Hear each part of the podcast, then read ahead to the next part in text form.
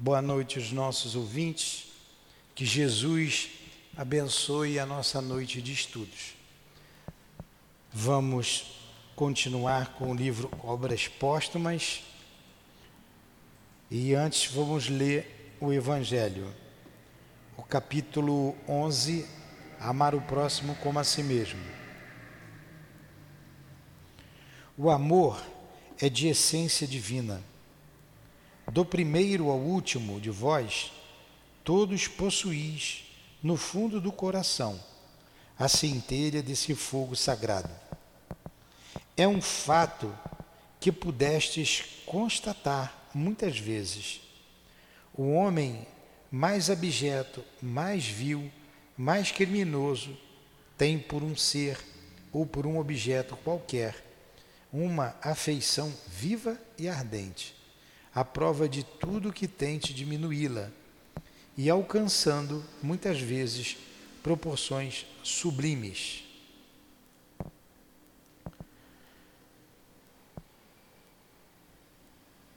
Digo por um ser ou por um objeto qualquer, porque entre vós existem pessoas que têm o coração transbordando de amor e que dedicam esse sentimento a animais, a plantas e mesmo a objetos materiais.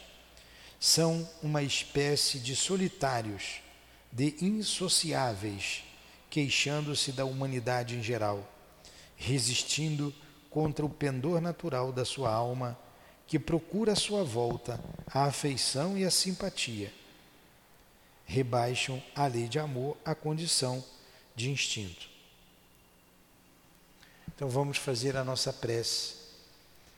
Ajuda-nos, Senhor, nesse momento de estudos.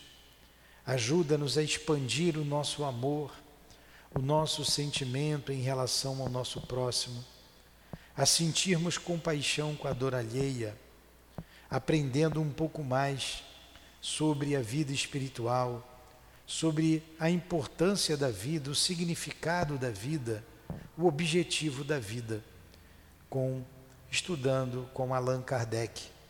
Permita que esse espírito enviado por ti nos inspire, nos ajude de onde ele estiver, porque a lei de amor faz com que estejamos sempre juntos. Quem pode mais, ajudando aqueles que podem menos. E aqui estamos como estes, que podemos muito menos. Contamos então com a inspiração dele, Senhor, com a inspiração do nosso altivo, com a inspiração dos guias da nossa casa, inspiração e proteção. Em nome desses espíritos amigos, da direção espiritual do SIAP, em nome do amor, do nosso amor, querida, do teu amor, Jesus, do amor de Kardec pela humanidade, mas acima de tudo, em nome do amor de Deus, nosso Pai, e do teu amor, Jesus, que iniciamos os estudos da noite de hoje. Que assim seja.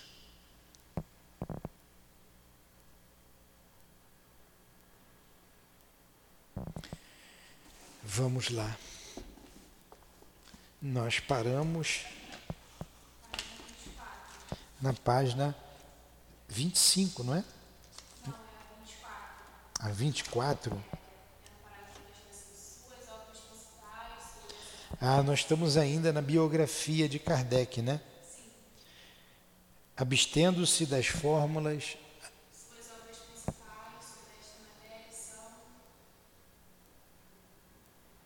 É, no primeiro parágrafo ou no segundo? Ó, vamos aqui. Vou começar ali de cima. Da, da aparição de O Livro dos Espíritos, data a verdadeira fundação do Espiritismo. Por isso nós comemoramos eh, o advento do Espiritismo com o lançamento do Livro dos Espíritos, no dia 18 de abril de 1857. Então, da aparição de O Livro dos Espíritos, data a verdadeira fundação do Espiritismo, que até então apenas possuía elementos esparsos, sem coordenação, e cujo alcance não pudera ser compreendido por todo mundo. A partir desse momento também, a doutrina chamou a atenção dos homens sérios e empreendeu um desenvolvimento rápido. Em poucos anos, essas ideias encontraram numerosas adesões em todas as camadas da sociedade e em todos os países. Este sucesso, sem precedente, deveu-se, sem dúvida, às simpatias que essas ideias encontraram, mas deveu-se também, em grande parte, à clareza que é uma das características distintivas dos escritos de Allan Kardec.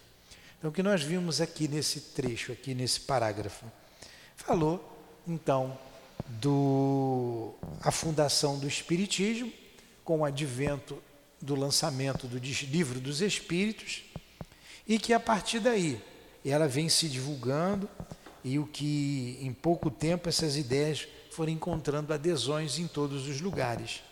E uma das características de Kardec é a clareza, a clareza dos seus estudos. Abstendo-se das fórmulas abstratas da metafísica, o autor soube fazer-se ler sem fadiga, condição essencial para a vulgarização de uma ideia. Sobre todos os pontos de controvérsia, sua argumentação, de uma lógica firme, oferece pouco espaço à refutação e predispõe à convicção.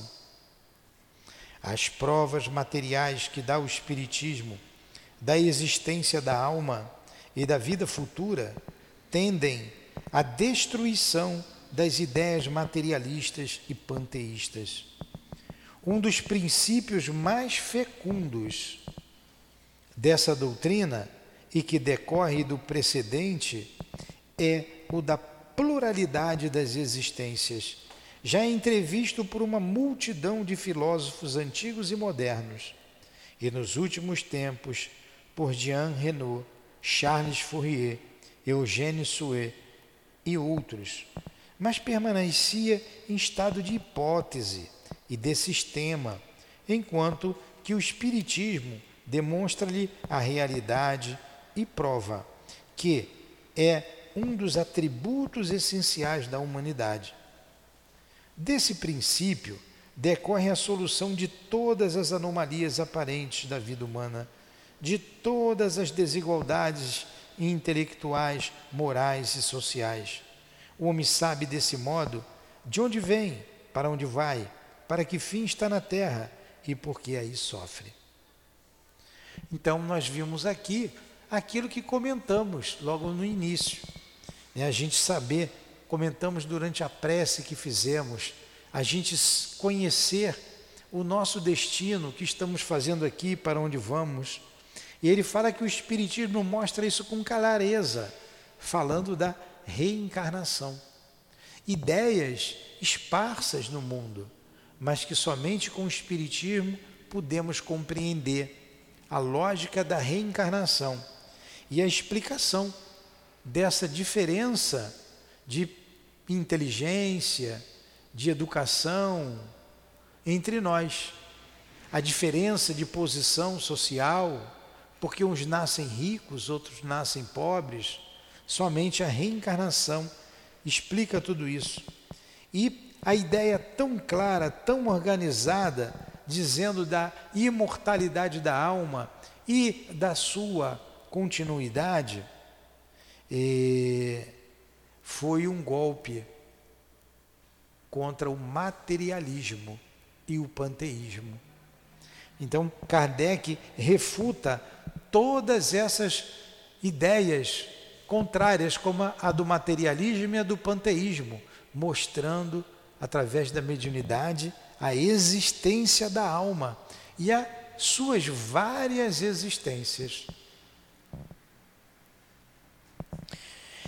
As ideias inatas explicam-se pelos conhecimentos adquiridos nas vidas anteriores, a marcha dos povos e da humanidade, pelos homens de antigamente que revivem depois de ter progredido.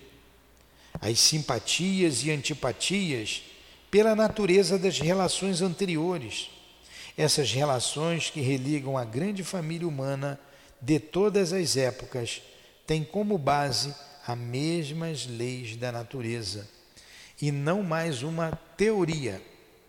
Os grandes princípios de fraternidade, de igualdade, de liberdade e de solidariedade universal. Olha aí a explicação através da reencarnação das simpatias e antipatias que existem entre os homens. E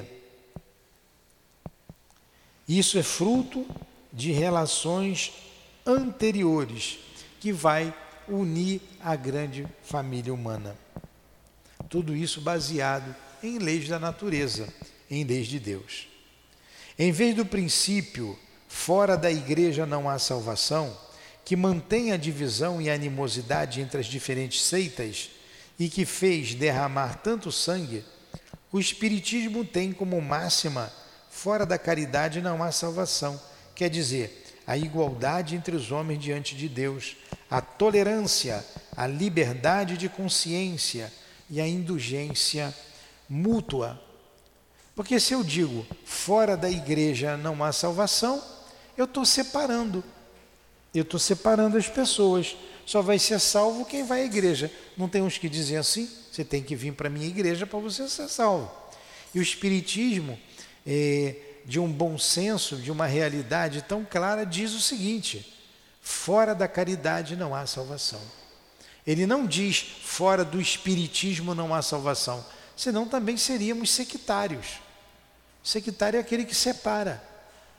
Só cai na graça de Deus quem é espírita, quem pensa como nós pensamos. E isso não é uma verdade. Não é assim que as coisas acontecem. Agora, a caridade, o amor ao próximo está ao alcance de todos, em qualquer religião, fora de qualquer religião. E mesmo acima de toda e qualquer religião. Podia ligar esse ar aí. Não está calor, não? Está quente, não está?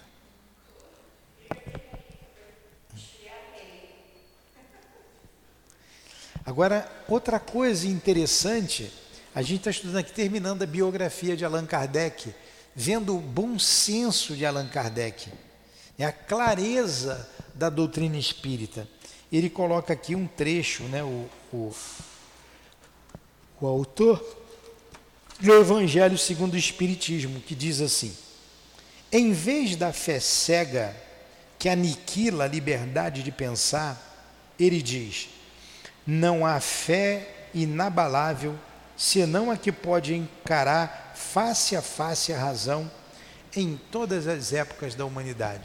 Gravou isso? Não prestou nem atenção, né? Olha só em vez da fé cega, tem gente que acredita, mas tem uma fé cega. É porque falou: Ah, você acredita que Jonas engoliu a baleia? Ou melhor, que a baleia engoliu Jonas? Como que a baleia vai engolir um ser humano, como está escrito ali no, no, no, no, Antigo Testamento? Você sabe que ela, ela tem uma garganta muito pequena, só engole aqueles pequenininhos peixes. Aí o cara diz assim: Eu acredito porque está escrito. Se tivesse escrito que Jonas engoliu a baleia, eu também acreditava. O que, que você vai discutir com um camarada desse? Não tem que discutir, é uma fé cega. É uma fé cega. Interpreta tudo ao pé da letra. Então, em vez dessa fé cega, que aniquila, que exclui, que separa, a doutrina espírita traz um, a, a liberdade de pensar. Ela diz assim: não há fé inabalável. Ó, presta que isso é importante. Não há fé inabalável senão aquela que pode encarar a razão face a face em todas as épocas da humanidade. Não há fé inabalável, ninguém abala a minha fé se ela enfrentar sempre a razão, face a face, a razão, o cognitivo, a razão, em todas as épocas da humanidade. É o que diz o Espiritismo. A fé necessita de uma base, e essa base é a inteligência perfeita daquilo em que se deve crer. Para crer não basta ver, é preciso, sobretudo, compreender. Não adianta só ver, tem que compreender. Ah, eu vi a alma do fulano ali. Eu tenho que compreender por que, que a alma do fulano está ali. Já tem uma coisa: o fulano não morreu. Era o fulano, então ele manteve ainda a sua consciência. Ele não perdeu. Outra coisa, ele não foi para o inferno. Também não foi para o céu, porque ele está ali. Você está vendo a razão no que diz? Aí você vai aí num lugar qualquer desse e diz assim: ah, é o Espírito Santo. Mas não é o Espírito Santo, é a alma do seu fulano que está ali. É o Espírito Santo. O outro diz assim: é Jesus que está falando. Mas Jesus não fala bobagem, esse esse está falando bobagem. É Jesus que está falando. É Deus que está revelando. Ora, bolas, se o profeta mandou dizer, se João, o evangelista, mandou dizer, experimentai se todos os espíritos são de Deus, não acrediteis em todos os espíritos, por que, que eu vou dizer que todo mundo é Espírito Santo? Se nem toda, toda, todos eles falam coisas santas. Então, olha aí, é a fé raciocinada, você vai analisar. Não tem coisa nenhuma de Espírito Santo, tem ali a alma do, de quem já morreu. O defunto está falando. O defunto está aparecendo para a pessoa. O defunto continua a mesma pessoa que era quando encarnado. Essa é a fé lógica. Para crer não basta ver, é preciso, sobretudo, compreender. A fé cega não é mais deste século. Ora, é precisamente o dogma da fé cega que hoje faz o maior número de incrédulos, porque ela quer se impor e porque exige a abdicação de uma das mais preciosas faculdades do homem, o raciocínio e o livre-arbítrio. É isso que Kardec traz. Uma fé baseada no raciocínio. E você tem a liberdade de pensar, de julgar, de analisar, como vocês estão aí, com a liberdade de concordar com o que a gente está dizendo aqui ou não. Trabalhador infatigável, sempre o primeiro a chegar e o último a sair, Allan Kardec sucumbiu no dia 31 de março de 1869 em meio aos preparativos de uma mudança de local, necessitada pela extensão considerável de suas múltiplas preocupações. Ou melhor, de suas múltiplas ocupações. Então, Allan Kardec desencarnou no dia 31 de março de 1869. Um trabalhador incansável, sempre o primeiro a chegar e o último a sair. Então, nessa mudança, ele teve um aneurisma e desencarnou aos 65 anos de idade. Numerosas obras que estavam quase terminando ou que aguardavam o tempo oportuno para surgir, virão um dia provar ainda mais a extensão e o poder de suas concepções. Morreu como viveu, trabalhando. Ele é a vida inteira sempre trabalhador. Antes de adotar o pseudônimo de Allan Kardec, ele era um professor. E professor tem vida fácil? Além de ensinar nas escolas, ele ainda abriu curso, ensino gratuito em sua casa, como nós vimos, de filosofia, de matemática, de línguas, de, de português não, de francês de geometria, de gramática, de astronomia. Olha quanta coisa diversa, quanto assunto diverso. Além de ser autor de várias obras, de vários livros. Tradutor de livros do francês para o alemão, falava fluentemente o alemão, além do inglês e um pouco de holandês, um poliglota. Sempre trabalhou. A pessoa que é assim fica dormindo o dia inteiro? Não. Um trabalhador. Trabalhador incansável. E quando adotou o pseudônimo de Allan Kardec, separando a vida do professor Rivail para a vida dedicada ao espiritismo, ele adotou esse pseudônimo para não confundir as pessoas e foi incansável, como ele diz aqui. Morreu como sempre fez, trabalhando. Sempre fez, morreu trabalhando. Desde muitos anos sofria de uma enfermidade do coração que só podia ser combatida através do repouso intelectual e uma certa atividade material. Mas sempre inteiramente dedicado à sua obra, recusava-se a tudo o que pudesse absorver um de seus instantes, em detrimento de suas ocupações preferidas. Nele, como em todas as almas fortemente temperadas, a lâmina desgastou a capa. um provérbio interessante, né? A lâmina desgastou a capa. Ele não parava, não parava. Tinha que descansar. Mas como é que ele ia descansar? Vendo o trabalho que tinha pela frente. Como é que nós aqui vamos descansar? Com tanta coisa para se fazer?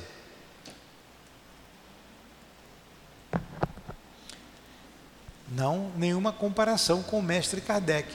Mas se ele trabalhou, se Jesus trabalhou, se Eurípides Barçavadolfo trabalhou, se o doutor Bezerra trabalhou, se o Altivo trabalhou, se o Divaldo com quase 100 anos trabalhou, se a dona Ivone nunca parou de trabalhar, todos esses morreram trabalhando, por que, que a gente não pode morrer trabalhando? Com todo respeito à distância, à elevação que eles têm. Mas eles são a nossa referência. Seu corpo pesava e recusava-lhe seus serviços mas seu espírito, mais vivo, mais enérgico, mais fecundo, estendia sempre muito mais o círculo de sua atividade. Nessa luta desigual, a matéria não podia resistir eternamente. Um dia, ela foi vencida, o aneurisma rompeu-se e Allan Kardec caiu fulminado. Faltava um homem na terra, porém um grande nome tomava o lugar entre as ilustrações deste século.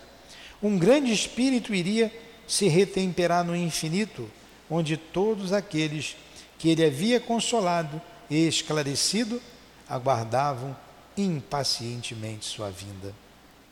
Olha, a terra perdeu um grande homem, mas na vida espiritual um grande espírito retornou à pátria, né? Estava sendo aguardado. A morte, dizia ele recentemente ainda, a morte golpeia redobrado nas classes ilustres. A quem ela virá agora libertar? Então, ele diz que a morte sempre levava alguém das classes ilustres, bem pouco tempo dele antes dele morrer. E ele perguntou: "E agora, quem a morte vem libertar?"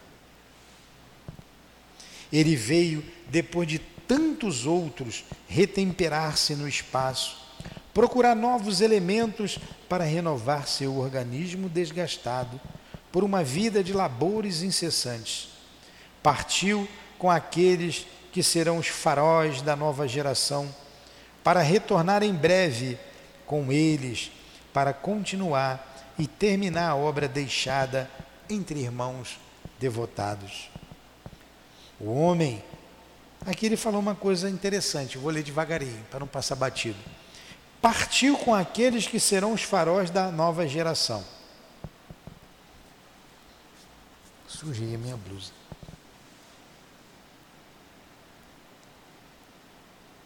Para retornar em breve com eles, para continuar a terminar a obra deixada entre irmãos. Então está dizendo que Jesus, que Jesus não, que Allan Kardec ia voltar em breve, ia reencarnar em breve.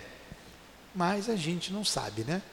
Uns dizem aí que foi fulano, Beltrano, a gente escuta essas coisas e cala porque a gente não tem certeza.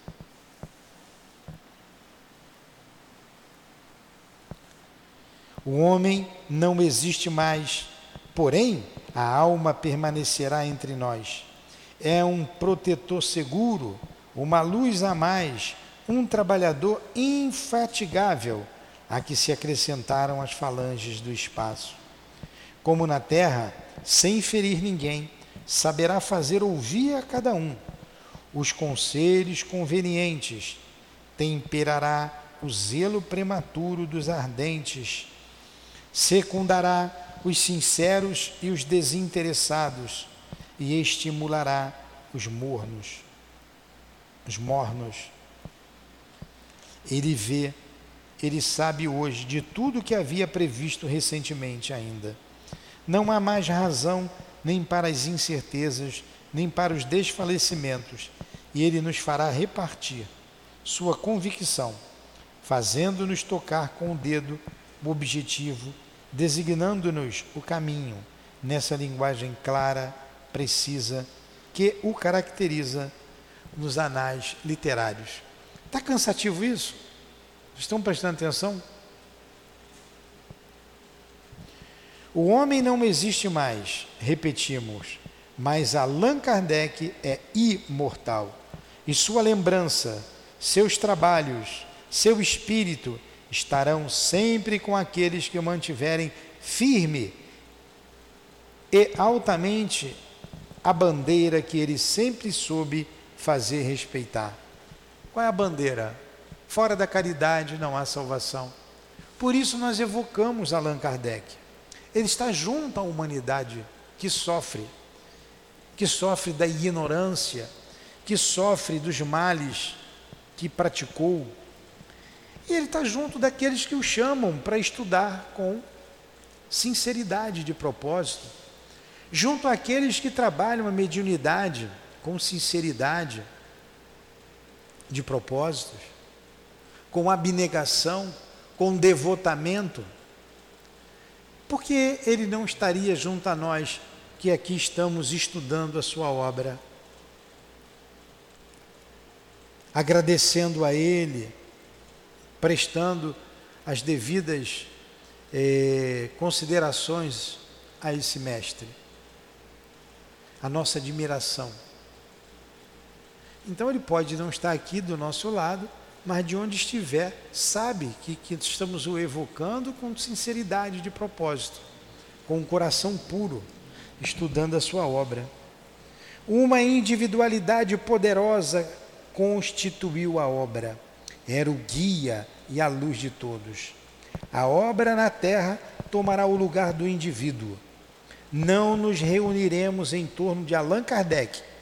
Reunir-nos-emos em torno do Espiritismo, tal como o constituiu, e através de seus conselhos, sob sua influência, avançaremos com passos seguros em direção às fases felizes prometidas à humanidade regenerada. Revista Espírita de maio de 1869. Isso aqui está na Revista Espírita, a última Revista Espírita. Ele morreu em 31 de março. A última Revista Espírita foi em março de 1869. Mas alguém deu continuidade que eu não tenho o nome na cabeça agora, e ele colocou isso na revista espírita. Alguma pergunta?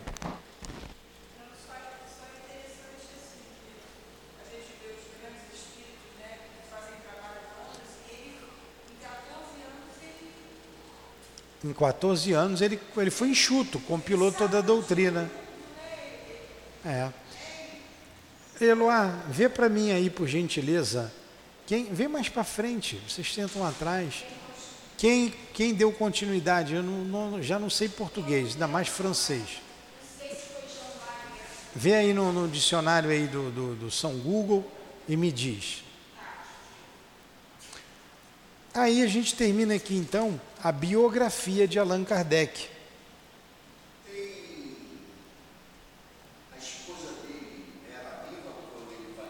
Sim, Amélie Boudet, a esposa de Allan Kardec. Ela ficou viúva. Ela desencarnou bem depois dele. Vamos ao discurso pronunciado por Camille Flammarion no túmulo de Kardec. Camille Flammarion era amigo de Kardec, de Allan Kardec. Ele era um astrônomo, um astrônomo francês. Então ele diz assim: Vamos começar o discurso? Não vai dar tempo de acabar tudo, mas a gente começa, né? Senhores, então vamos lá. Discurso pronunciado sobre o túmulo de Allan Kardec. Senhores, rendo-me com deferência ao simpático convite dos amigos do pensador laborioso, cujo corpo terrestre jaz agora aos nossos pés. Lembro-me de uma sombria manhã do mês de dezembro de 1865.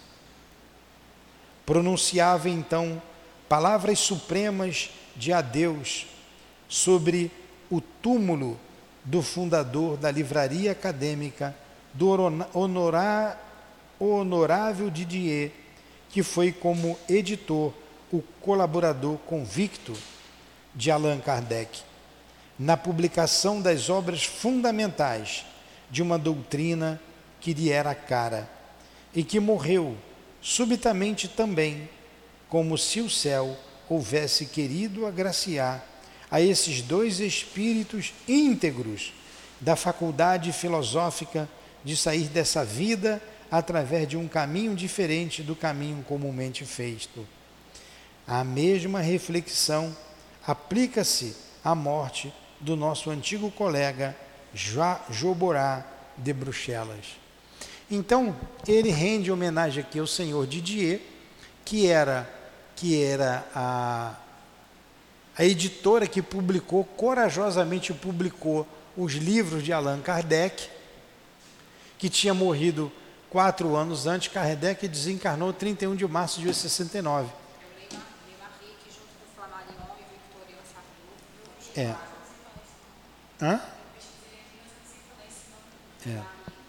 Ó, colaborou com Kardec desde o início da publicação da Revista Espírita e das obras da codificação da doutrina espírita, juntamente com Camille Flammarion e Victoire Sardot.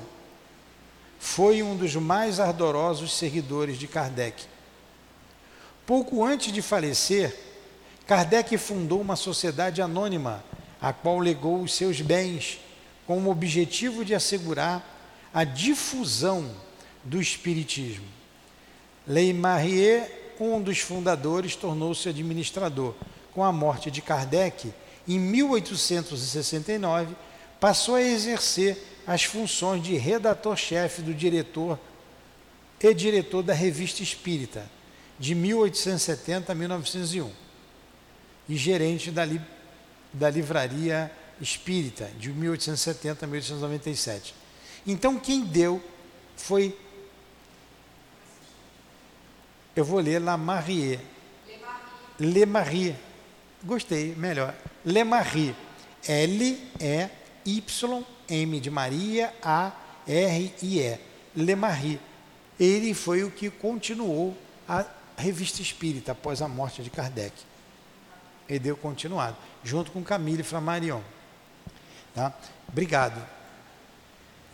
É, é pena que você chegou tarde, que você podia estar aqui domingo. A gente já está terminando. Então, Camille Flammarion, que era amigo pessoal, amigo pessoal, né? Tá errado isso, né? Era amigo de Allan Kardec. Era amigo de Kardec. Ele era um astrônomo francês muito conhecido, era espírita. Ele faz esse pronunciamento no túmulo de Kardec, Antes, exaltando ali os amigos. É, o senhor Didier, que foi o editor das obras de Kardec, a editora Didier, um homem de coragem, porque enfrentou toda a igreja, principalmente a força da igreja católica. Hoje, diz Camille Flammarion diante do túmulo de Kardec, hoje minha tarefa é maior ainda, pois gostaria de poder apresentar ao pensamento dos que me ouvem e ao dos milhões de homens que na Europa inteira e no Novo Mundo ocuparam-se com um problema ainda misterioso dos fenômenos chamados espíritas, gostaria, digo, de poder apresentar-lhe o interesse científico e o futuro filosófico do estudo desses fenômenos, ao qual se dedicaram, como ninguém ignora, homens eminentes entre nossos contemporâneos. Gostaria de fazê-los entrever que horizontes desconhecidos, o pens desconhecidos, o pensamento humano verá abrir-se diante de si à medida que estender seu conhecimento positivo das forças naturais em ação em torno de nós. Mostrar-lhes que tais constatações são o antídoto mais eficaz contra a lepra do ateísmo que parece atacar particularmente nossa época de transição.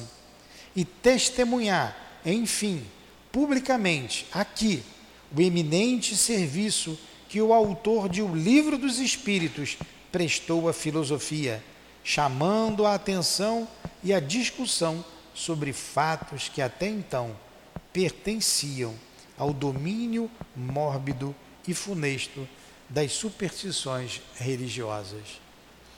É um discurso, é um pouco maçante, mas a gente vai ter que ler. Vou ler só mais cinco minutinhos.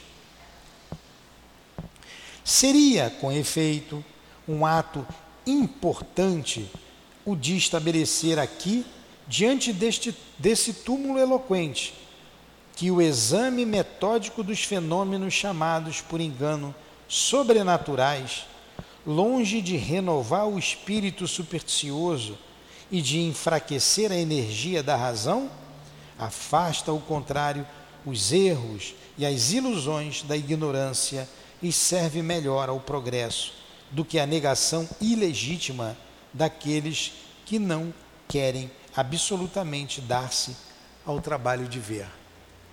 E finalmente ele diz assim: Mas não é aqui o lugar de abrir uma arena para discussão desrespeitosa. Deixemos somente descer dos nossos pensamentos sobre a face impassível do homem deitado diante de nós testemunhos de afeição e sentimentos de saudade, que permanecem em torno dele, no seu túmulo, como um embalsamento do coração. E já que sabemos que sua alma eterna sobrevive a esse despojo mortal, assim como ela pré-existiu, já que sabemos que laços indestrutíveis prendem nosso mundo visível ao mundo invisível, já que esta alma existe hoje tanto quanto há três dias e que não é impossível que se encontre atualmente aqui, diante de mim, digamos a ele que não quisermos, não quisemos ver dissipar sua imagem corporal e encerrá-la no seu sepulcro, sem honrar unanime, unanimemente, unanimemente seus trabalhos e sua memória, sem pagar o tributo de reconhecimento à sua encarnação terrestre, tão útil e dignamente preenchida. Traçarei primeiro, num esboço rápido, as linhas principais da sua carreira literária. Então a gente vê Camille Flammarion no seu discurso, ele vai começar o discurso, na verdade, agora, falando de Allan Kardec, né? Morto com a idade dos 65 anos, aí ele vai começar a falar de Kardec. Mas vocês vejam que ele faz um paralelo a, a, a, ao espírito de Kardec em cima de tudo aquilo que ele ensinou, em cima dos seus ensinos. Ele existia antes, ele por que não estaria aqui agora? Ele não é aquele corpo, ele é um espírito imortal. Então, nessas, nessa página, nesses parágrafos que a gente leu aqui, ele faz uma alusão ao espiritismo. E também eh, ele faz uma homenagem àqueles que precederam Kardec no túmulo, como o senhor Didier, como o outro amigo que o acompanhou. É, é, eu não me lembro do nome francês, não, não me lembro de. Não, Sanson, ele não se referiu aqui, aqui na revista espírita. Ele se referiu ao editor-chefe. Então, semana que vem, a gente começa aqui a, a estudar o discurso de Camille Flammarion, um astrônomo francês, amigo de Allan Kardec. Tudo bem até aí? Página, vamos iniciar a página 31. Morto com a idade de 65 anos, tá? Vamos começar aí semana que vem. Não tem nem perguntas, né? Tem perguntas. É uma biografia, alguma coisa a gente falou, vamos fazer a nossa prece, agradecendo a Deus, a Jesus por esses momentos, agradecendo a Allan Kardec, aos guias da nossa casa, ao nosso irmão altivo, a Camille Flammarion, a todos vocês, amigos queridos que se fazem presentes, a minha amada Lourdinha, a minha querida Neuza Trindade, Elvira, Cidinha, enfim, nomes que representam todos os demais amigos, professor José Jorge, Lúcia, em nome da direção espiritual da nossa casa, da coluna de espíritos que dirige o SEAP, do nosso irmão altivo em especial, em nome de Allan Kardec, o nosso mestre, o nosso mestre Denis, em nome do amor, do nosso amor. Em teu nome, Senhor, mas acima de tudo, em nome de Deus, damos por encerrados os estudos da noite de hoje em torno do livro Obras Póstumas. Que assim seja.